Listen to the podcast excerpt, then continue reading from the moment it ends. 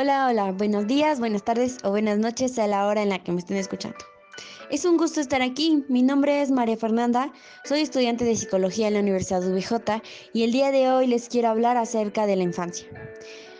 Estén muy atentos, espero que estén cómodos con unos snacks cerca y el volumen a todo dar porque les traigo este tema que para mí es una, una etapa importante del desarrollo del ser humano, además de que les traigo unos datos curiosos que me imagino no sabrán. Bien, en términos biológicos, comprende desde el momento del nacimiento hasta la entrada de la adolescencia.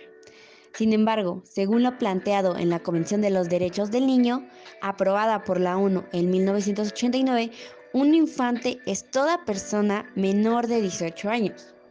¿Lo sabíamos? Bien, como esta convención ha sido adoptada por la mayoría de los países del mundo, también se encuentra estipulado en sus perspectivas legislaciones. Ahora, por si no sabíamos, el término infancia viene del latín, que significa incapacidad para hablar y que se pronuncia como infantia. este significado alude a la fase temprana de la etapa en la que el niño o niña no tiene la capacidad para articular palabras. Además, también recordemos que al hecho de que antiguamente se consideraba que solo los adultos podían hablar en público. ¿Conocíamos esto?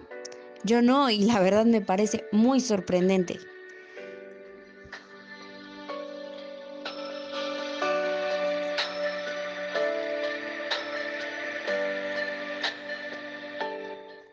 Bien, características de la infancia. Durante la infancia tienen lugar varios cambios físicos, también psicoemocionales vitales. Sin embargo, uno de los rangos más relevantes de esta etapa es el desarrollo de las cualidades cognitivas, que son todas las que ayudan a moldear la inteligencia. Todos estos cambios son progresivos y se dan en dos etapas.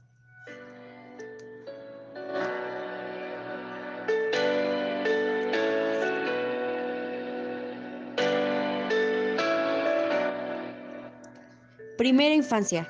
Es la etapa del desarrollo que va desde el nacimiento hasta los 7 años.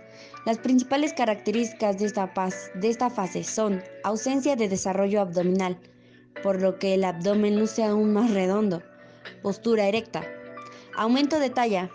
Esto puede ser de unos 7 a 12 centímetros anuales por promedio y de igual manera un aumento de peso que es de unos 2 kilos anuales, igualmente por promedio.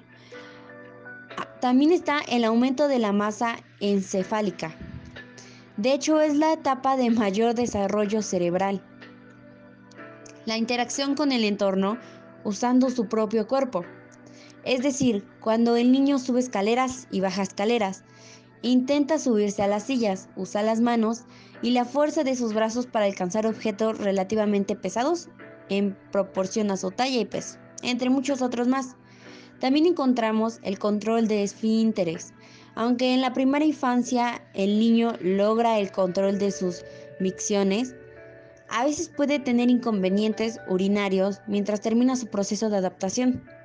Está el desarrollo del habla, que entre los 12 meses a dos años, el infante comienza a comunicarse a través de palabras cortas. Comúnmente al principio no son tan entendibles, pero al final ya es un poco más entendible las palabras que puede pronunciar el infante. Se afina la coordinación ojo-mano, por lo que puede tomar, alcanzar y juntar objetos. También desarrolla la habilidad para hacer clasificaciones básicas. Es decir, el niño comienza a agrupar objetos por color o forma.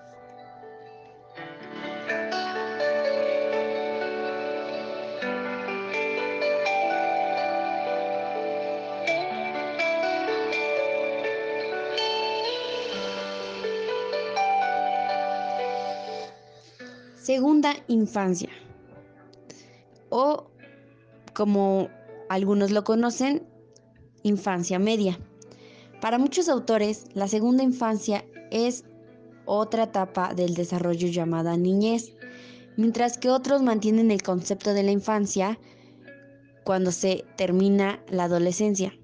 En cualquier caso, esta fase comprende cambios que surgen desde los 7 años hasta la entrada en la adolescencia, que va desde aproximadamente los 11 hasta los 13 años en promedio. Estas son algunas características de la segunda infancia. El aumento significativo del vocabulario, es decir, se amplía la cantidad de palabras utilizadas como consecuencia de una, mayor interacción social y el ingreso a la educación formal.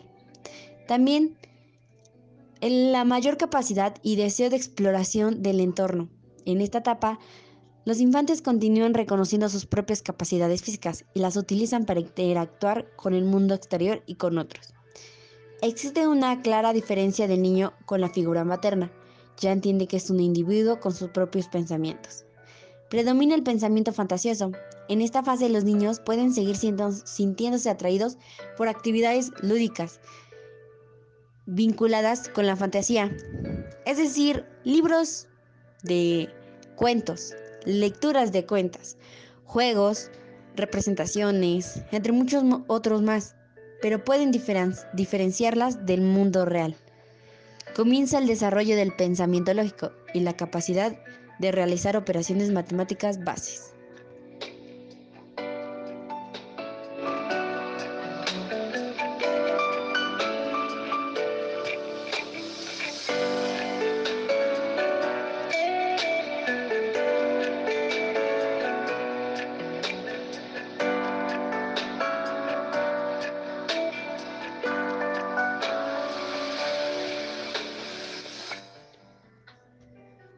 ¿Alguna vez hemos escuchado sobre la convención? Bueno, aquí te lo explico. Fue en 1989 eh, que la Asamblea General de las Naciones Unidas aprobó la Convención sobre los Derechos del Niño, es decir, el primer tratado internacional de derechos humanos que combina en un instrumento único una serie de normas universales relativas a la infancia y el primero en considerar los derechos de la niñez como una exigencia con fuerza jurídica obligatoria. En la Convención se definió la infancia como un espacio separado a la edad adulta y reconoció lo que resulta apropiado para los adultos puede ser no tan adecuado para la infancia. También se exhortó a los gobiernos a que proporcionen asistencia de asistencia material y apoyo a las familias y eviten la separación de los niños y sus familias. Se reconoció que los niños y las niñas son titulares de sus propios derechos y por tanto no son receptores pasivos de la caridad, sino protagonistas con la facultad para participar en su propio desarrollo.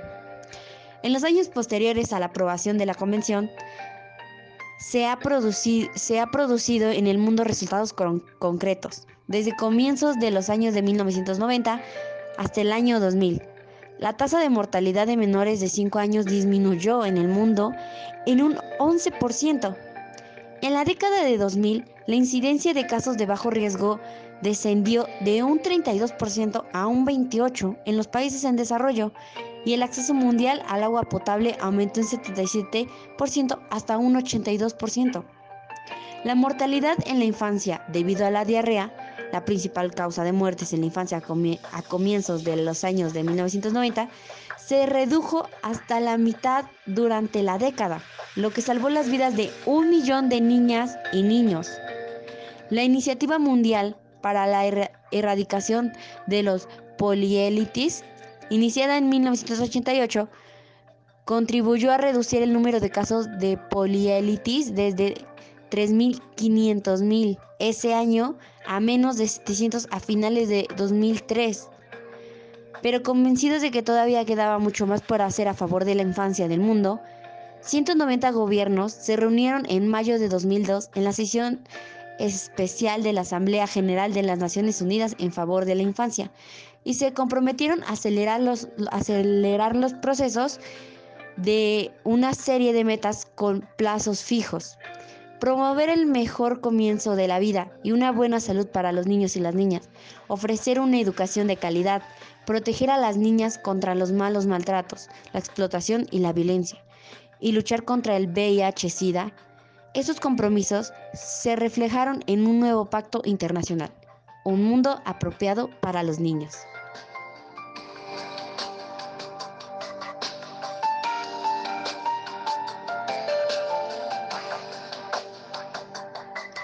Y bien, ¿qué les pareció el tema? ¿Sabían de esos datos? Yo no, y la verdad me fueron muy enriquecedores para mi conocimiento sobre la infancia y espero que para ustedes también. También espero que les haya gustado este lindo podcast y que estén teniendo un excelente día. Yo soy María Fernanda y espero volver a, volver a vernos.